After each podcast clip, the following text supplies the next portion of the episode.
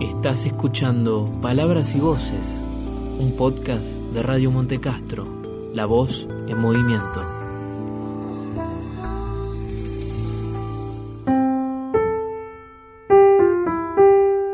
El cuento de hoy se titula Algo muy grave va a suceder en este pueblo y pertenece a Gabriel García Márquez.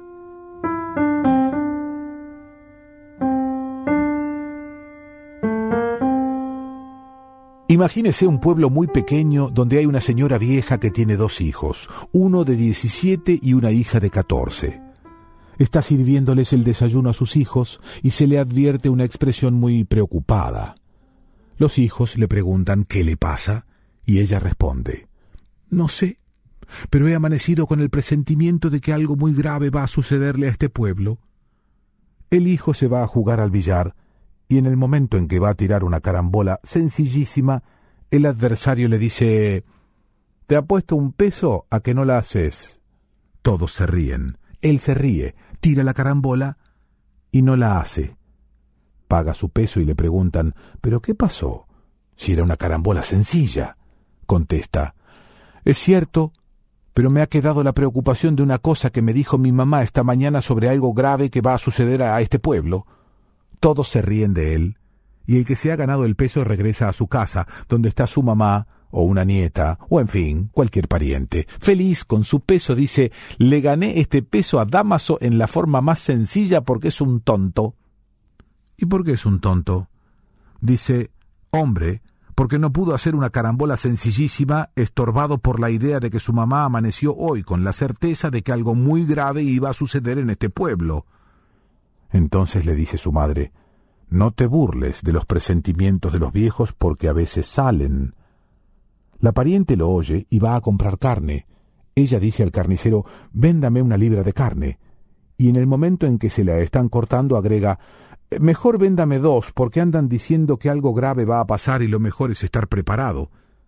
El carnicero despacha su carne y cuando llega otra señora a comprar una libra de carne le dice Lleve dos, porque hasta aquí llega la gente diciendo que algo muy grave va a pasar y se están preparando y andan comprando cosas. Entonces la vieja responde eh, Tengo varios hijos, mire, mejor deme cuatro libras. Se lleva las cuatro libras, y para no hacer largo el cuento diré que el carnicero en media hora agota la carne, mata otra vaca, se vende toda y se va esparciendo el rumor. Llega el momento en que todo el mundo en el pueblo está esperando que pase algo. Se paralizan las actividades y de pronto, a las dos de la tarde, hace calor como siempre. Alguien dice ¿Se ha dado cuenta el calor que está haciendo? Pero si en este pueblo siempre ha hecho calor, tanto calor que es el pueblo donde los músicos tenían instrumentos remendados con brea y tocaban siempre la sombra porque si tocaban al sol se les caían los pedazos. Sin embargo, dice uno, nunca a esta hora ha hecho tanto calor.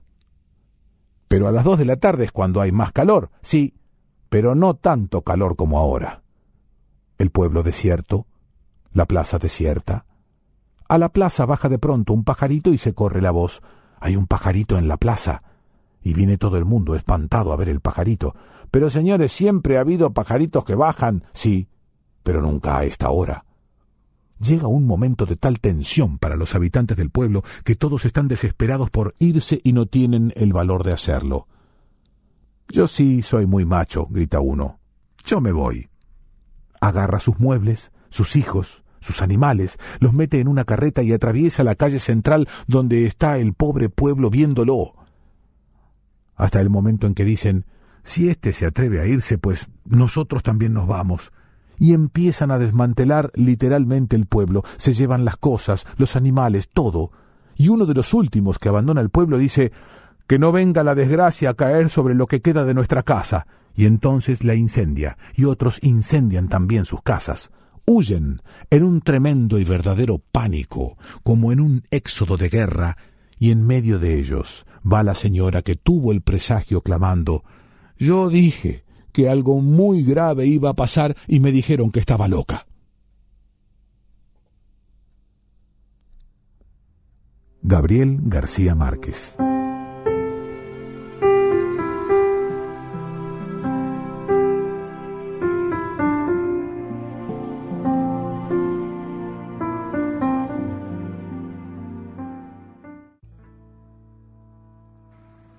Si algún día me ves sonriéndole a la nada, dejándome abrazar por la tormenta con los ojos cerrados, como esa gente que escucha su canción preferida, anímate a sospechar que aprendí el idioma secreto del viento.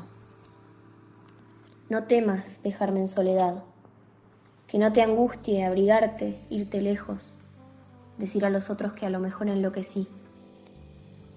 Podrás espiarme desde el escondite seguro, pero no me detengas.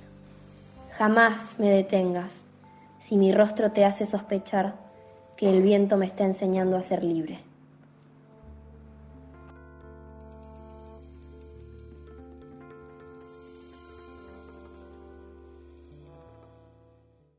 La crecida. Lucha el remo con fiereza. Se hunde en el agua y empuja. La otra orilla que se escapa y no se alcanza. La corriente. La pura corriente que arremete y despoja. Y el tedio de la lluvia que no cesa. Una mujer aprieta a un niño y se acuna en la barcaza. Su mirada de sospecha percibe borrosa esa franja amarronada que se aleja. El hombre va en la proa y pelea con el río desbocado. El agua arrastra una vaca, tiesa su cuerpo, sus ojos abiertos. Un perro aúlla en esa isla que diagramó la crecida. Falta poco, dice el hombre Falta todo, piensa ella. La crecida de Berta Elda Stutz en la voz de Estela Maris Leone Gerasi.